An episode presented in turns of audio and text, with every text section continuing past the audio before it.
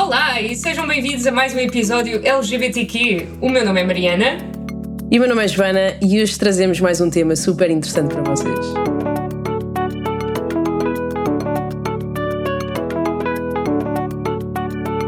LGBTQ. Mas antes disso tudo, Joana, como é que está a correr a tua semana? A minha semana está. Até rimou esta cena. É verdade, foi bom hoje. Uh, a minha semana está a correr bem, começou bem. Tive a minha entrevista de trabalho ontem, correu super bem, portanto agora vamos ver como é que corre. E vou anunciar que vou a Portugal para a semana. Oh, damn! Yeah. A Portugal! Quando é que vens? Próxima quarta, portanto vamos gravar o próximo episódio ao vivo. Vai ser muito fixe. Finalmente, ao vivo e a cores, em vez de estarmos em dois países diferentes. Sim, ao vivo para nós, não é ao vivo para o público. Calma, não se entusiasmem. Infelizmente, ainda não. Um dia faremos ao vivo para o público. Exato, um dia, quando gostarem muito de nós. E a tua semana, como é que está a ser? Conta-me tudo. Opa, está a ser fantástica. Uh, tenho tido hiper stress no meu trabalho ao Fui a uma festa fantástica na segunda-feira à noite, uh, o que provocou que eu não aparecesse para o trabalho na terça-feira de manhã, que aparecesse na terça-feira à tarde, uh. Uh, e o que provocou também que eu me esquecesse de uma reunião da Marcha do Orgulho de Lisboa. Portanto, desde já peço imensa desculpa à Comissão Organizadora da Marcha do Orgulho de Lisboa, mas ao menos. Estás a admitir porque. Exato. que é a melhor parte. Exatamente. Mas, e no entretanto, hoje de manhã, uh, porque fui a uma festa na segunda-feira, estou uh, aqui com uma ligeira gripe, não sei se conseguem ouvir na minha voz, estou assim com uma voz um bocadinho mais sexy hoje, porque estou com uma ligeira gripe. E então fiz um teste de Covid. E depois deixei a p do teste em cima da minha mesa e olhei para ele passado 3 horas e tinha uma ligeiríssima linha positiva. What? Ao qual eu obviamente entrei em pânico, um lateral flow, mas eu e Joana, sabes esta merda, não é? Tu fazes, fazes testes de vida. Então, resultado, tive que ir fazer outro teste, teste esse que veio negativo, como é óbvio, porque eu só olhei para aquele 3 horas 3 depois. horas depois, portanto... aquilo só é válido nos primeiros 20 minutos. Yeah. Perfeito, apanhei um grande susto, pensei, estou com o Covid, é a primeira vez em dois anos, mas ao menos já me safei, ainda não tenho Covid, ainda não é desta Covid, vem para mim, ninguém me apanha. Eu só tenho a dizer que adoro que não é estou com Covid, é com o Covid. Já se tornou aqui uma relação super com uh, pessoal. super íntima, tenho uma relação super, super íntima com o vírus. Olha, então vou aproveitar para uh, introduzir o nosso convidado de hoje, já que estão a ouvir uma terceira voz. Nós hoje trouxemos, primeiro que tudo, tema do podcast desta semana. Nós vamos falar sobre não binarismo e para nos ajudar a falar sobre este tema, temos uma convidada muito especial. Queres apresentar-te? Primeiro que tudo, muito obrigada por teres uh, juntado a nós e, e por estás aqui.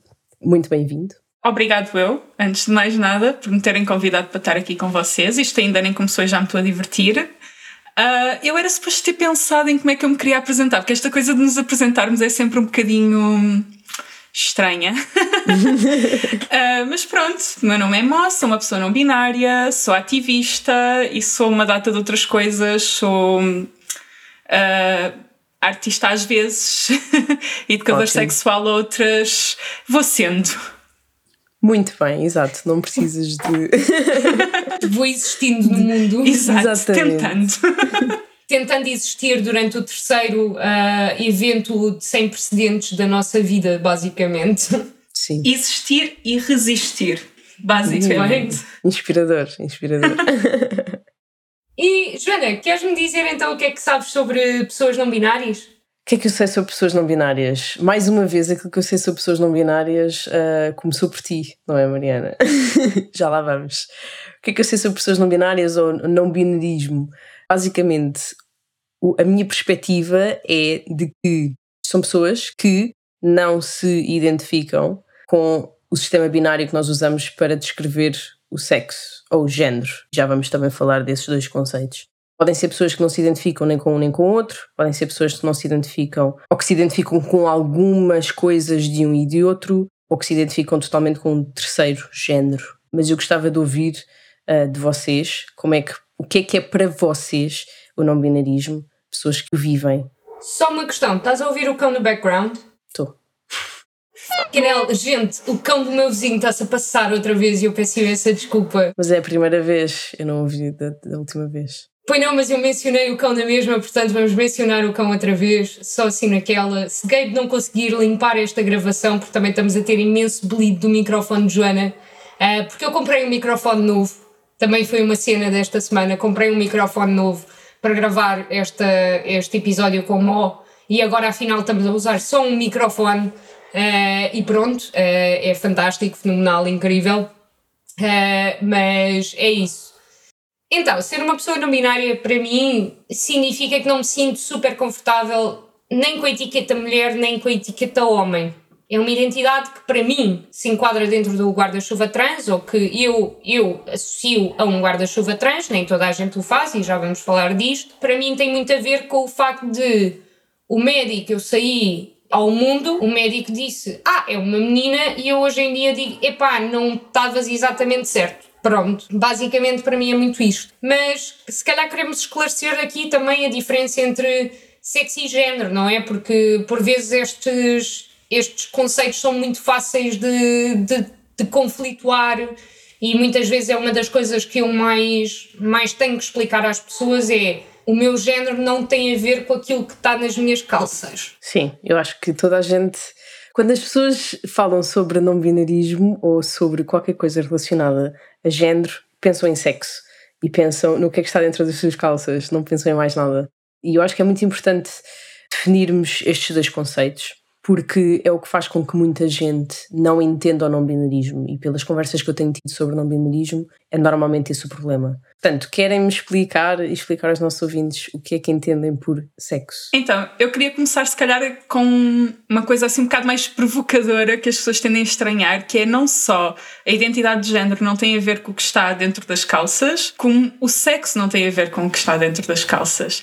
E as pessoas tendem a ter uma visão muito restrita sobre isto, porque é aquilo que nos é apresentado socialmente desde sempre. Mas eu acho que devíamos começar pelo início e voltando à tua pergunta de o que é que é a minha identidade de género para mim. Eu acho sempre estranho quando as pessoas me perguntam isso. Normalmente eu viro a pergunta ao contrário e pergunto o que é que é para ti, o que é que significa para ti ser mulher ou o que é que significa para ti ser homem. Isto, normalmente essas perguntas vêm quase sempre de pessoas que, que se auto-identificam num dos espectros da binariedade. Eu acho que se calhar a minha não binariedade vem por oposição a este sistema binário. Eu não sei se eu seria não binário se não tivesse uh, um bocado aqui a par com o que aconteceu com Mariana, se eu não tivesse nascido e tivessem dito é uma menina. Aliás, o, o termo não binário não existia se não houvesse um binarismo. Exatamente, porque não, não tudo existia. isto. Exato, tudo isto é. Ou seja, foi uma construção e foi uma coisa para a qual me empurraram ainda antes de eu nascer, porque a verdade é que, então, se formos a ver, eh, não é tão comum em Portugal, mas popularizou-se imenso gender reveal parties e esse tipo de coisas que, ou seja, nós já atribuímos ainda antes da criança nascer, nós já atribuímos um peso gigante sim, sim. à identidade de género daquele ser que ainda nem existe. E isto, como nós sabemos, eu acho que ninguém consegue negar a existência de papéis de género na nossa sociedade e toda uma construção à volta uh, da ideia de género e que vai muito mais além uh, de, de questões corporais, físicas palpáveis. E ao empurrarem para este sistema com o qual eu nunca me identifiquei, é que fez com que eu, com o tempo, fosse percebendo que aquilo não, não me fazia sentido. Uhum. E pronto, um dia alguém conhecia alguém que era não binário e perguntei o que é que é isso. Explicou-te o conceito e tu identificaste. Exatamente, e a pessoa eu, ah, olha, acho que é isso. acho que é essa coisa. Ainda, por acaso é, é curioso porque a minha trajetória um, de come out relativamente à identidade de género uh, tem tem momentos muito específicos, ou seja, eu acho essa pergunta curiosa também porque normalmente as pessoas não têm um eureka moment e tipo não, não se faz luz, não acordam um dia e decidem, olha, a partir de hoje identifico-me como não binário. É uma coisa mais... Uh, é uma, uma transição que se vai tra transformando ao longo do tempo, é isso? É um sentimento que se Com vai... qualquer forma de autoconhecimento. Nós vamos nos conhecendo com a vida e é um processo que vai acontecendo. Mas por acaso eu tenho momentos muito específicos que me levaram a isto. Eu estudei artes. Uh, e pronto, já se sabe que numa faculdade artística as cenas são sempre mais à vontade. Há muito mais espaço uh, para para explorares quem és sem um peso de um rótulo. Então eu comecei a identificar-me como não binário na faculdade como uma coisa completamente leviana. Eu na altura nem sequer tinha uma percepção do que é que era uma pessoa trans, quanto mais perceber que eu era uma pessoa trans. No meu caso, eu identifico-me como pessoa não binária e como pessoa trans. E isto era uma coisa, eu na faculdade, eu lembro-me de um dia de estar no café com duas pessoas e estarem a falar de identidade de género e de eu ter comentado que eu também não, não me sentia mulher, não me identificava com o termo mulher. E eu vestia-me super pin-up, mini saia, laço na cabeça, full make-up, tipo on point. Então lembro-me precisamente de olharem para mim de alta a baixo com um ar de estranheza e, eh, e automaticamente a minha resposta foi: sou um príncipe de saias. brilhante, brilhante. Incrível. E não havia, ou seja, havia um, uma tranquilidade nisto. Não era um rótulo, era, era uma forma de eu conseguir comunicar como eu me sinto. Ou seja, era uma coisa, era uma coisa que tu já expressavas uhum. na maneira de tu seres, mas que depois, quando tiveste acesso a uma definição, te identificaste. Portanto, esse foi o momento em que tu te uhum. identificaste com aquele rótulo, mas tu já vivias esse rótulo sem saberes que essa palavra existia. Uhum. Por acaso tocas num ponto muito interessante, porque é comum as pessoas acharem que que houve um momento de mudança bruta, de as pessoas acharem que a partir do momento em que fazes o come out, que és uma pessoa diferente. Diferente. Exato. E, e tanto que há muito aquela questão do então, mas e se eu estou a falar de uma pessoa uh, não binária, relativamente a um momento antes da pessoa fazer o come out, uso os pronomes antigos da pessoa ou os novos, ou de usar frases como quando a pessoa era uh, mulher ou quando a pessoa era homem. E na verdade é exatamente como tu disseste. Eu não, eu não mudei. Eu sou e sempre fui uma pessoa não binária. A única diferença foi que eu ganhei os termos para conseguir transmitir aquilo que eu sinto. Exatamente. Muito importante. Ok, só para fazer aqui um, uma, uh, um resuminho daquilo que tu disseste e aplicar aqueles termos que nós inicialmente falámos para as pessoas poderem acompanhar. Portanto, tu estás a referir-te à tua identidade de género, portanto, essa era a maneira como tu te sentias acerca de ti próprio, uhum. a maneira como tu te vestias era a tua expressão de género uhum. e, por oposição, ao, teu, ao sexo que te foi determinado à nascença, que aí em si tem a ver com as tuas características físicas, com os teus cromossomas, com as tuas hormonas, etc, etc. Órgãos genitais. Acho eu. Achas tu? Porque a questão é essa, e, e o, o interessante é que as pessoas associam muito a essas informações genéticas e tudo mais. Eu nunca fiz um teste genético, eu não faço ideia se os meus cromossomas são uh, os cromossomas típicos do género que me foi atribuído à nascença. Eu não sei, nunca fiz o teste. Pode ser, pode não ser. Isso é uma coisa que muita gente não sabe e que passa despercebido, que eu acho que deve haver várias pessoas. E, e ainda hoje li uma coisa muito interessante um, num, num artigo uh, que foi uma senhora que foi um, estava grávida pela terceira vez, ela foi ao hospital e foi fazer uma amniocintese e, e, basicamente estava tudo bem com, com, o filho, mas os médicos descobriram que ela tinha dois tipos de, de grupos de células. Tinham as células que tinham uhum. cromossomas XX, portanto células femininas, e células que tinham cromossomas XY, células masculinas. Portanto, provavelmente ela foi uma fusão de dois, dois gêmeos no útero e portanto ficou com as células dos dois. Uhum. Mas ela era, ou melhor, foi definida como mulher à nascença, mas as células dela são metade de mulher, metade de homem. Portanto, isto questiona aquilo que tu estavas a dizer, que é uhum. o que é que define o sexo de uma pessoa. Se há coisas que nós não podemos ver, nem sabemos se o que lá está está de acordo com o sexo que é determinado à nascença. Uhum.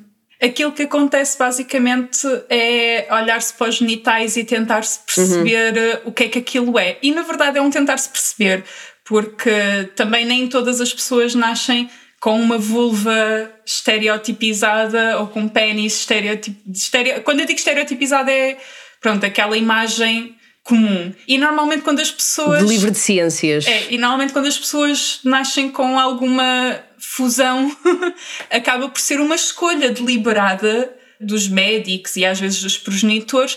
Ou seja, só comprova que tudo isto são conceitos altamente lamacentos e são conceitos hum, que não são palpáveis. São só isso, conceitos, mas que acabam por ter um impacto brutal na nossa vida. E isso, desculpem, mas é inegável. É uhum. inegável. Eu acho que no mundo que vivemos atualmente é inegável que nós atribuímos uma data de papéis de género às pessoas que não são sequer autodeterminados e mesmo que sejam autodeterminados, que vêm com uma data de, de. Como é que eu ponho isto? Tem um impacto brutal na vida das pessoas, às vezes positivo, Sim. às vezes negativo, mas tem um impacto. E esse impacto é inegável. Sim, mas a maior parte das pessoas lá está, não questiona. E agora, por falar nisso, eu queria perguntar-vos aos dois, eh, da vossa experiência, como é que vocês um, questionaram essa, essa parte de uh, sou homem, sou mulher, ou não sou nenhum deles, se tudo aquilo que conhecem é o homem e a mulher. Eu não sei se no vosso caso, se vocês se identificam com os dois, se vocês se identificam com nenhum deles. Como é que é para vocês? Se calhar depois já reformulo a pergunta de uma melhor maneira. uh, eu, para mim, há uma fluidez muito grande na minha identidade de género. Uh, eu, normalmente eu tenho momentos em que eu me sinto mais uh, feminino, tenho momentos em que me sinto mais masculino e tenho momentos em que me sinto nenhum dos dois. O que é que é sentir nenhum dos dois? É essa a minha questão. Exato, é uma coisa muito, muito complicada de, de te explicar, porque o que é que é sentir-te mulher? E o que é que é sentir-te homem? É exatamente a mesma coisa. Isto é tudo tão lamacente que tem a ver também com. Eu acho que tem a ver muito com a tua percepção própria. Ou seja, existe um sistema de género, um sistema social de género, que nos é imposto, mas cada um de nós assimila informação à sua maneira. Então acho uhum. que tem a ver também com um entendimento muito próprio do que é que estas coisas significam. Eu tive, eu tive uma conversa com o meu parceiro no outro dia que foi exatamente isto. E aliás, isto conduz-nos um bocadinho à, às questões de como é que as pessoas nos veem, como é que as pessoas nos tratam, apesar de saberem as nossas identidades e por aí em diante. Mas tive uma conversa com ele no outro dia em que ele me perguntou exatamente isto: tipo, ah, mas como é que tu te sentes uma pessoa não binária? Ao que eu me virei para ele e disse: Olha, mas como é que tu te sentes homem? Ao que ele me diz: Ah, mas eu sempre me vi como homem, ou eu sempre fui identificado como homem. As pessoas à minha volta identificam-me como homem e a partir daí eu identifico-me como homem. E eu, tipo, ok, esquece isso tudo e pensa: alguma vez duvidaste dessa identidade? Alguma vez te sentiste fora dessa identidade? Algum ponto questionaste? Olhaste-te ao espelho ou estavas a pensar para ti próprio na cama à noite e duvidaste do, dessa identidade que as outras pessoas te deram? Não.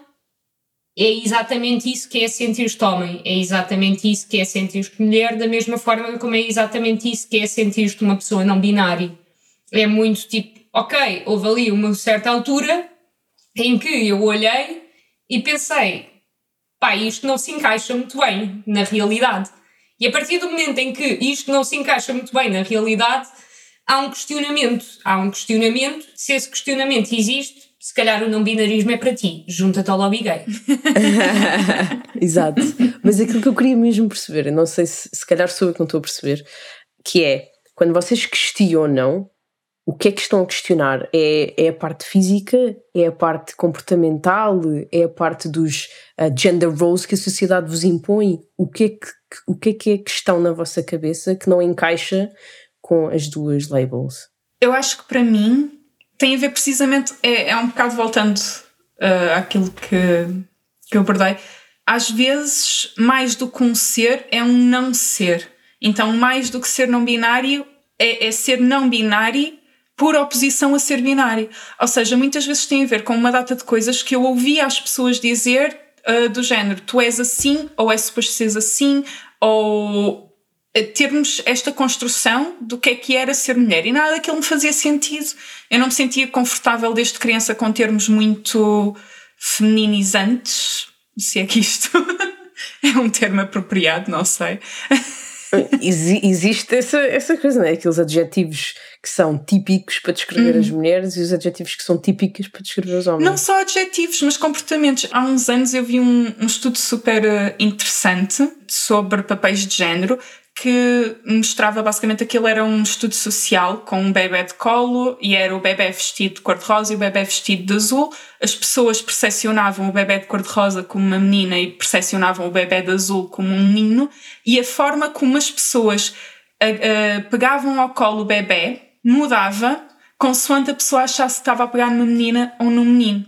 E quando pegava numa menina ao colo era mais afetuoso, pegava mais junto ao peito, olhava nos olhos quando falava quando pegava no bebê, que percepcionavam como sendo um menino, uh, havia um maior distanciamento do peito, não havia tanto contacto visual e, ou seja, nós desde antes de nascermos já temos esta socialização genderizada. Aliás, há todo, há todo um, um, um conto de, de aldeia, digamos assim, sobre a forma como as mulheres carregam bebés dependendo do género do bebê, não é? De tipo, ah, se tiveres. Ah, isto é uma cena super gira. Ah, ah se tiveres. Mas grávidas, é Exato, ah, exato. Sim. Tipo, se estiveres grávida com um menino, vais ter a barriga mais em baixo, se estiveres uhum. grávida com ah. uma menina, vais ter a barriga mais acima. Portanto, isto já é uma genderização. Isto já é tipo, já estarmos a associar uma série de coisas ao género que aquela criança ainda nem sequer tem, na realidade.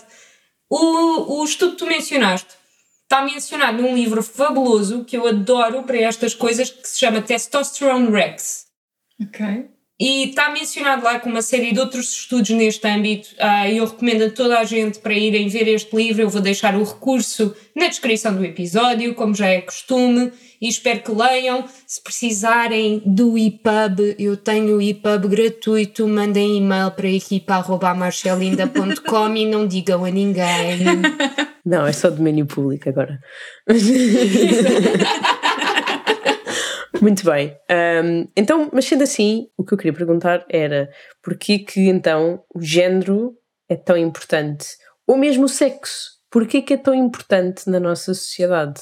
Ainda no outro dia eu estava a pensar nisto e estava a perguntar aos meus colegas porquê que o nosso passaporte precisa de dizer feminino ou masculino? Oh my god, yes! Por, porquê? E, e se calhar as pessoas vão dizer, ah, porque as pessoas precisam de ser identificadas, mas expressão de género já não é igual ao sexo biológico da pessoa, portanto, em termos de identificação, já nem sequer funciona. Portanto, qual é. É exatamente isso, é exatamente. E depois há pessoal que diz: Ah, mas eles precisam de saber isto a nível médico. Aquilo não é uma informação necessariamente medicamente relevante, gente. Para quê? Para quê? Para quê? A não ser que eu não ser que vocês precisem mesmo de saber qual é que é a minha genitália para me tratarem, não precisam exatamente de estar a pôr uma cena que nem sequer corresponde ao meu género, que e corresponde. Podem perguntar. E podem perguntar. Seria fantástico. Os médicos, atenção, vamos deixar aqui bem claro quando eu digo que podem perguntar, é um médico para o qual seja pertinente. Não é o dermatologista. Ok? Só aqui para deixar bem claro. Não é, não é tipo irmos aí pela rua a perguntar às pessoas dos seus genitais, a não ser que estejamos completamente à vontade de compartilhar os pormenores dos nossos próprios genitais. Aí, pronto, talvez, dependendo da pessoa que apanharem na rua. Havia um mimo fantástico que, que acabava com uma cena do género da pessoa perguntar, a pessoa a ficar cada vez mais frustrado porque estava a tentar perguntar à pessoa se era homem ou mulher. E depois a pessoa acabava a dizer tipo então mas o que é que está dentro das tuas calças? e a pessoa virava-se vingança. Eu não estava dentro das minhas calças. E eu está ótimo, essa é a resposta que eu vou começar a usar com toda a gente. E, e já que falaram nisso, muito interessante eu também estou curiosa para saber como é que vocês lidam com o sexo que vos foi atribuído à nascença. Porque quer queiram, quer não, não sei, eu estou a pensar em mim própria se pronto, eu nasci como mulher e se eu fosse uma pessoa não binária, neste momento eu teria que lidar com o meu próprio corpo, o meu próprio corpo iria relembrar-me que eu sou mulher. Por exemplo, ia ter o período todos os meses. Como é que, como é, que é essa experiência para vocês? Ok, eu vou começar por. por uh... Quando tu deixares de ter o período, vais deixar de ser mulher? Não. Então porquê é que tens que associar ter, ter o período a ser mulher se não é isso que faz-te mulher? Sim, não, eu acho, eu acho que tens toda a razão, mas é um é, é um reminder. É um reminder de uma data de coisas Sim. que pode estar a acontecer no nosso corpo que algumas pessoas rejeitam e outras não. Uh, isso até pessoas X. A quantidade de mulheres X que rejeitam ter o período é brutal.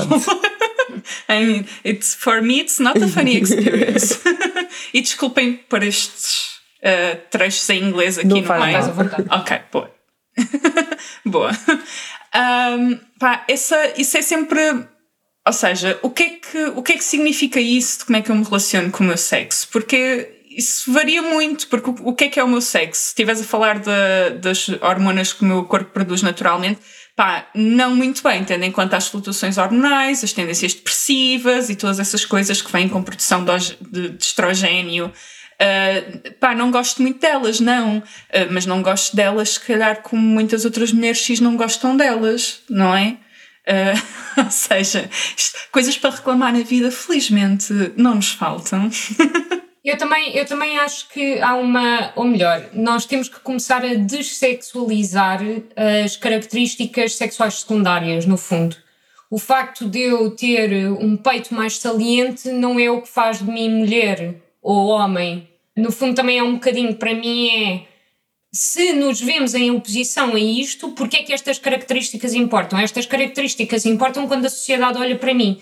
Eu, se me vir ao espelho e vir o meu peito saliente, até curto. É tipo, ai, já fiz, porreiro, tenho uma cena aqui. Nem é curtir, nem é não curtir, é tipo, é-me absolutamente indiferente em alguns dias, digamos.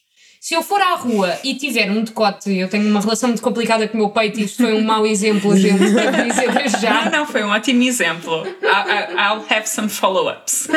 Se eu sair à rua com tudo, passa a ser uma experiência muito diferente. Se eu sair à rua vestido de uma certa forma, Aliás, eu tenho a história ideal para contar aqui. Como profissional médico, uma vez, um, eu fui vestido tipo com uma sweatshirt larga e a pessoa teve que me fazer um exame, ah, um exame de peito, teve que me apalpar as mamas no fundo. E eu fui com uma sweatshirt super larga. E no momento em que eu tirei a sweatshirt, a pessoa, um profissional médico, gente, atenção, virou-se para mim e disse: Ai meu Deus, não fazia ideia que tinha mamas tão grandes, assim, vistas por baixo daquela camisola, nem parecia. Que? E eu, juro, eu nunca mais voltei àquele profissional médico por motivos óbvios, porque aquela pessoa já sabia, nós tínhamos tido toda uma conversa de: olha, eu identifico-me como uma pessoa não binária, uso pronomes neutros, nananã. E a pessoa, no momento em que viu esta característica secundária sexual minha, imediatamente toda a atitude daquela pessoa mudou. Obviamente é diferente. Mas esse comentário nem sequer seria aceitável para uma pessoa que se identifica como mulher. Eu sei, eu sei. Mas. Eu sei. Mas, de qualquer maneira, ainda menos apropriado é quando. Foi muito complicado, digamos. Mas isto para dizer o quê? Que é efetivamente a forma como as pessoas olham para mim nisto. É um bocadinho, é um bocadinho a ideia de disforia sexual versus disforia corporal. Uhum. É, no fundo, eu, se for para a rua com um decote, as pessoas vão olhar para mim como mulher, como uma pessoa que é que é mulher no fundo, muito mais do que vão olhar para mim se eu for de sweatshirt larga para a rua. Estas coisas para mim não necessariamente significam que eu tenho mamas ou não tenho mamas, ou a forma como eu lido ou não com o meu corpo. É a forma como a sociedade está a lidar com o meu corpo, acima de tudo.